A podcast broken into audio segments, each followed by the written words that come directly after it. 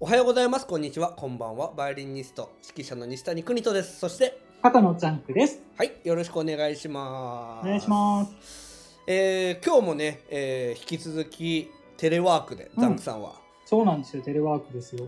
行っていきたいと思います。あの若干ね、あの、はいラグがあると思います。私、えザンクさんがこの場にいるわけではなくて、えー約うん1キロ、2キロ離れたところに、もうちょっとかな？え、キロ関係キロあんま関係。多分100メートルでもそうか同じぐらいの遅延はしちゃうから。そうですね。まあまあとにかくそういうまあ状態なんですけど、えー僕もね、あの、うんこの常夏の島、あとバリ島に今いるわけですけどいね。ないいないいない。練馬高野だよ。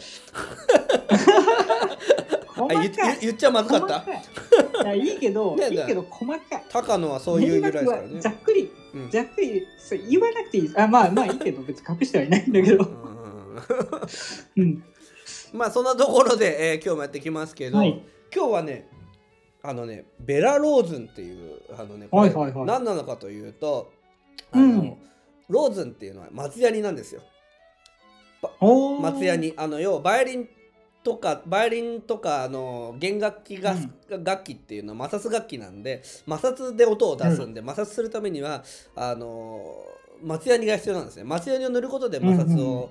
えーなんだつけてそれで音が鳴るってい弓に弓に塗る。うんそう。弓になる塗る塗るのが松ヤニ、うん。でその松ヤニのは、えー英語でローズンっていうんですけどうん。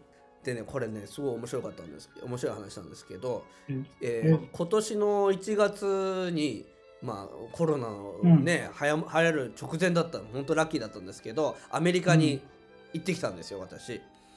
ね行ってきたじゃないですか。でそれであのーまあ、成田からシコシカゴに行く時にあのーと行く時に隣にね男性が座ったんですなんか韓国韓国人の方が。ではいはい。アメリカニューヨークに住んでるんですってだからシカゴから乗り換えてニューヨークに行くらしいんですけど、行く予定だったらしいんですけど、その、ね、男性の韓国人の方が妙に私にお話をしてくるんですよ。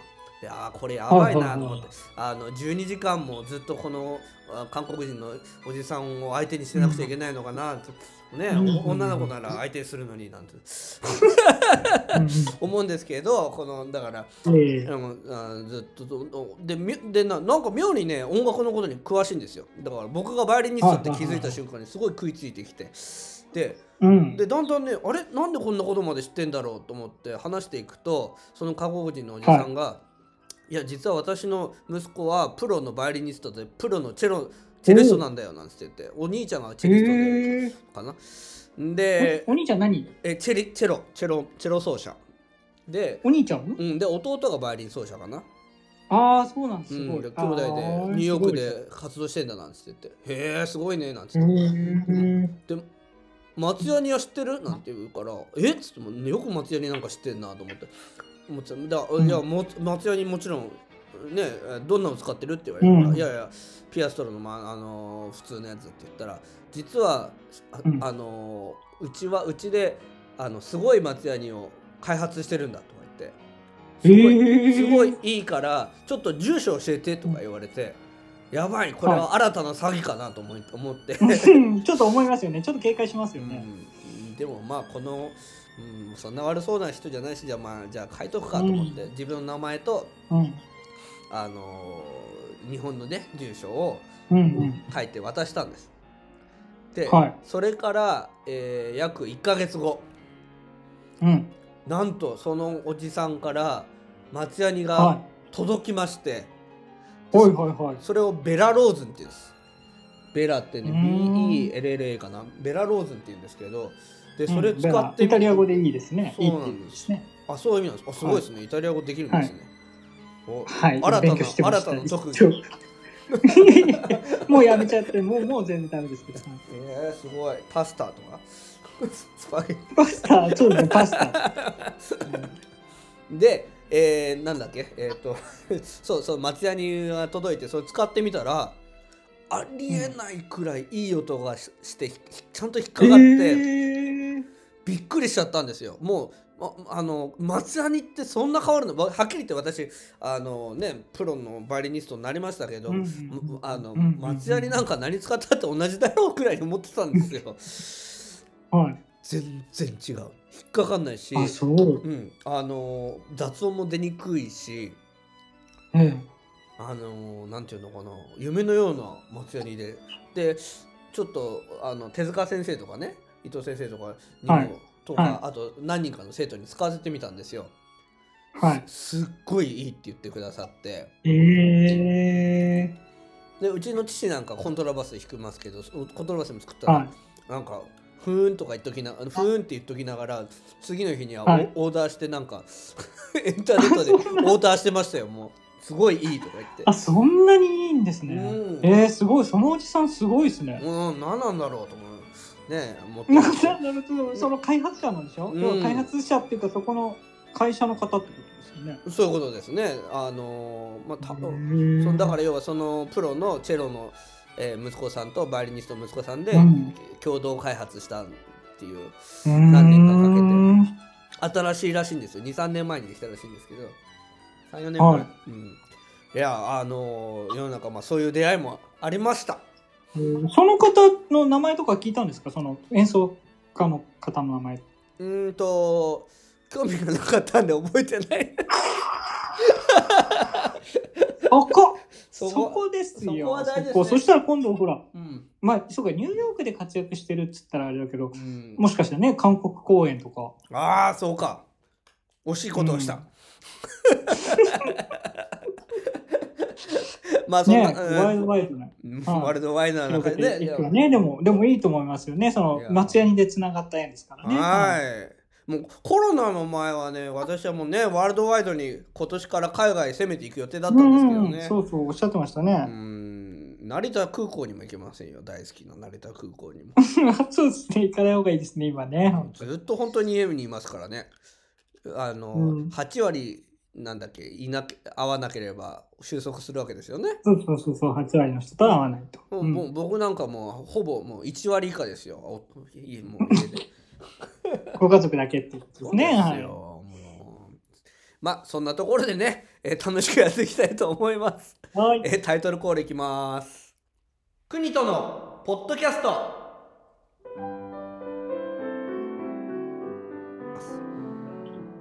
クニトのポッドキャスト。このポッドキャストは、バイオリニスト指揮者の西谷邦人さんが音楽趣味、その他興味のあることについて語る配信番組です。でこの番組は Apple Podcast、YouTube、Anchor、Spotify などで配信されているポッドキャストですので、チャンネル登録、購読をお願いいたします。でまた、Gmail アドレス、Twitter アカウントも開設中です。はい、えーはい今日はですね、えーうん。第57回軽井沢ミュージックサマースクールとあいう、うえっ、と要はあの合宿ですね音楽祭についてお話ししていきたいと思います。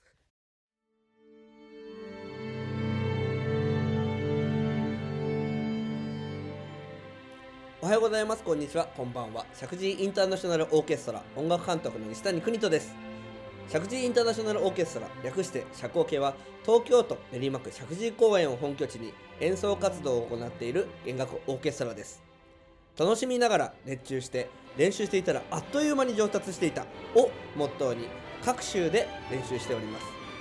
現在社交系では団員募集を行っております。募集楽器はバイオリン、ビオラ、チェロ、コントラバスです。ぜひ石神井インターナショナルオーケストラ公式ウェブサイトの団員募集ページ内にあるお申し込みフォームよりお申し込みください。ぜひ私たちと。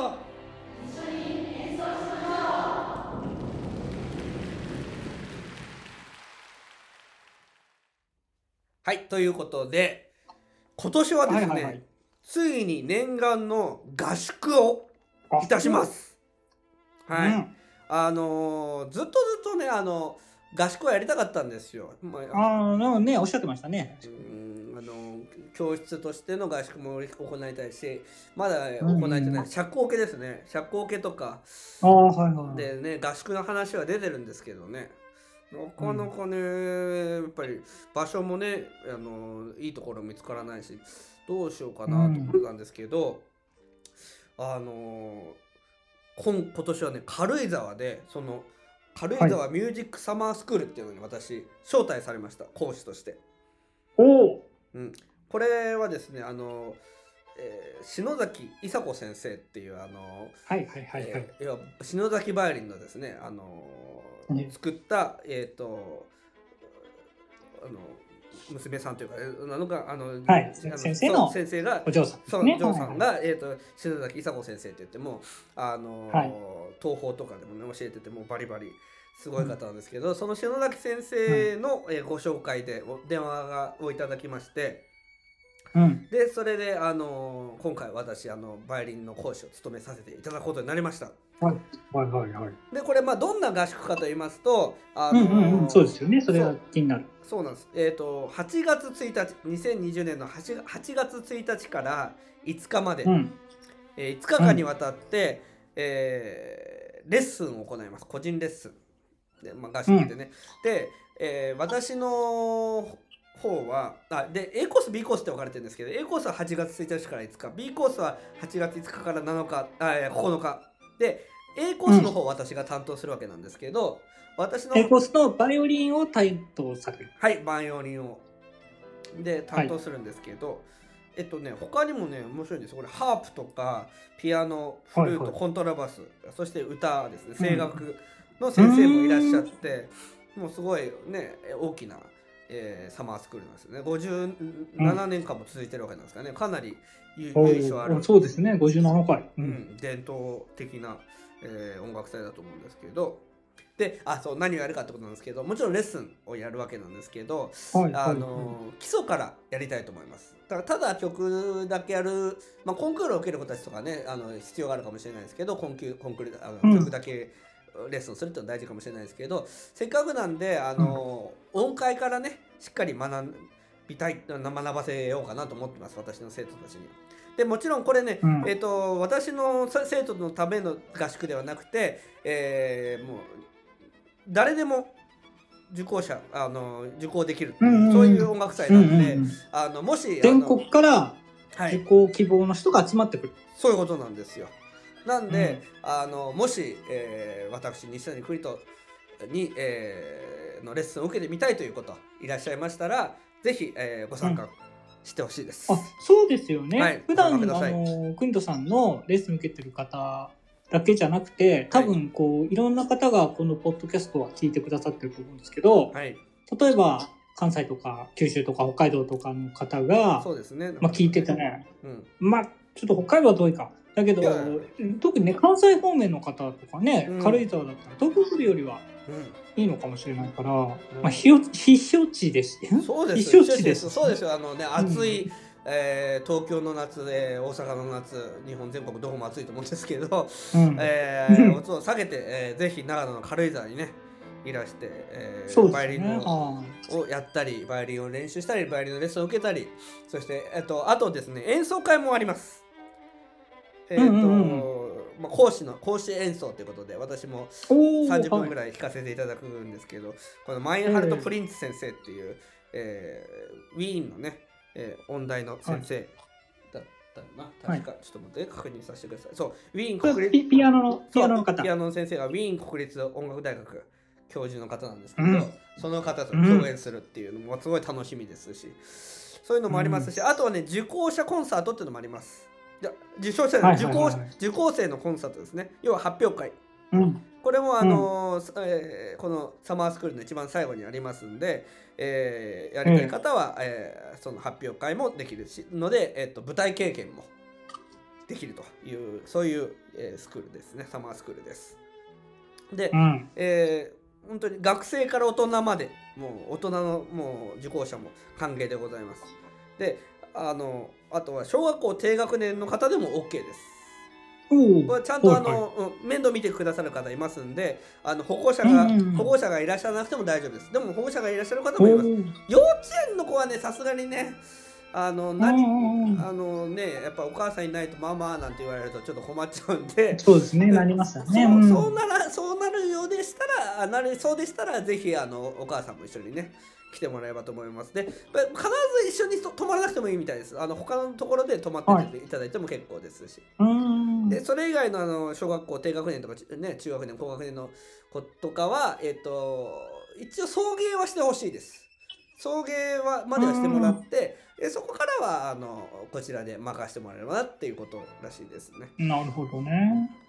で部屋はですね、まあ、一人一人部屋があるわけじゃなくて相部屋で寝る感じらしいですだからうんうんうん。例えば他の、ね、ハープの楽器の子とかピアノの楽器の子とかフルートとかそういう、うんあのーえー子たちともこう触れ合うことが違う楽器の子と、あの、まあそうアイビアになる可能性もある。うんそれでまあ修学旅行みたいなね、感じで、本当ですね。合宿ですね。もう本当に合宿ですね。はいもうでねあのなんていうのかな私もね昔あの、うん。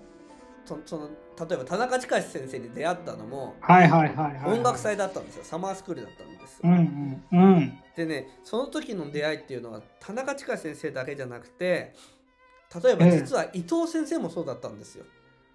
伊藤先生とも会いましたし今もう本当に17ぐらいだから20年ぐらいか。20年ぐらい前になりますけど、うん。20年ぐらいの付き合いになる友達もいまだにすごいしあの仲いい友達もいますその音楽祭を。で仲良くなった子たちも、だからね、え。結構こういうその知らないところであの出会う人たちっていうのは貴重な人脈というか、貴重な友人、そうですよね。一生の友人になることえうん、なりますよね。思い出にもなりますしね。本当にね、うん。えー今今すごいいい経験になると思いますこれ。うん。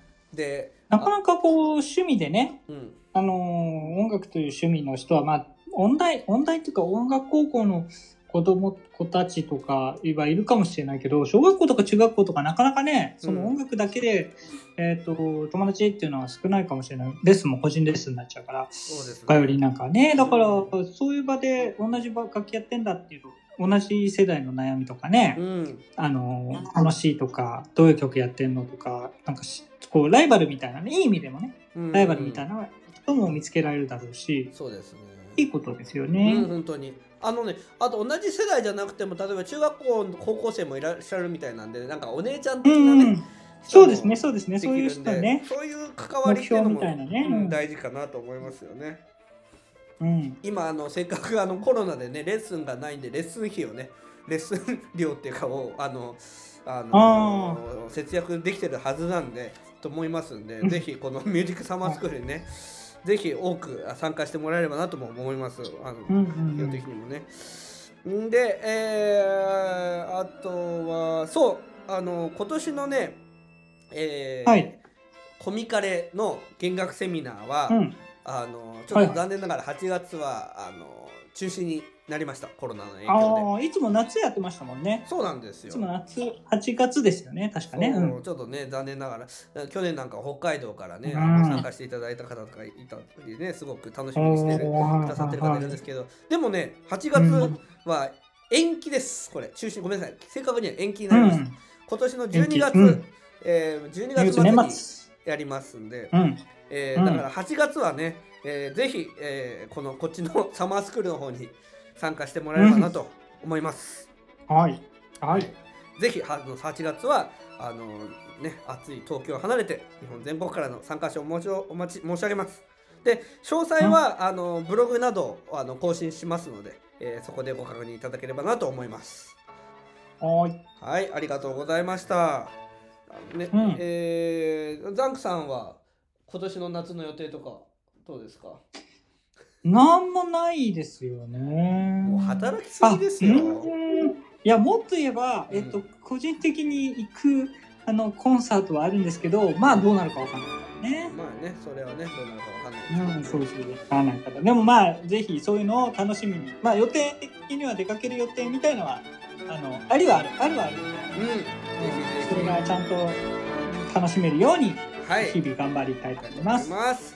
はい、じゃあ今日も本当にお聞きいただきありがとうございました。ありがとうございました。はい、お相手は私、えー西谷邦人と。は高野タンクでした。い、ありがとうございました。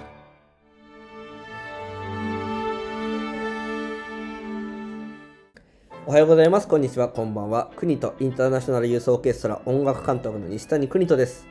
国とインターナショナルユースオーケストラ、通称国東家は、練馬区石神井公園を本拠地に置く6歳から高校生までの学生のための弦楽オーケストラです。現在、国とインターナショナルユースオーケストラでは団員の募集を行っております。募集楽器はバイオリン、ビオラ、チェロ、コントラバスです。ぜひ、国とインターナショナルユースオーケストラ公式ウェブサイトの団員募集ページ内にあるお申し込みフォームよりお申し込みください。ぜひ演奏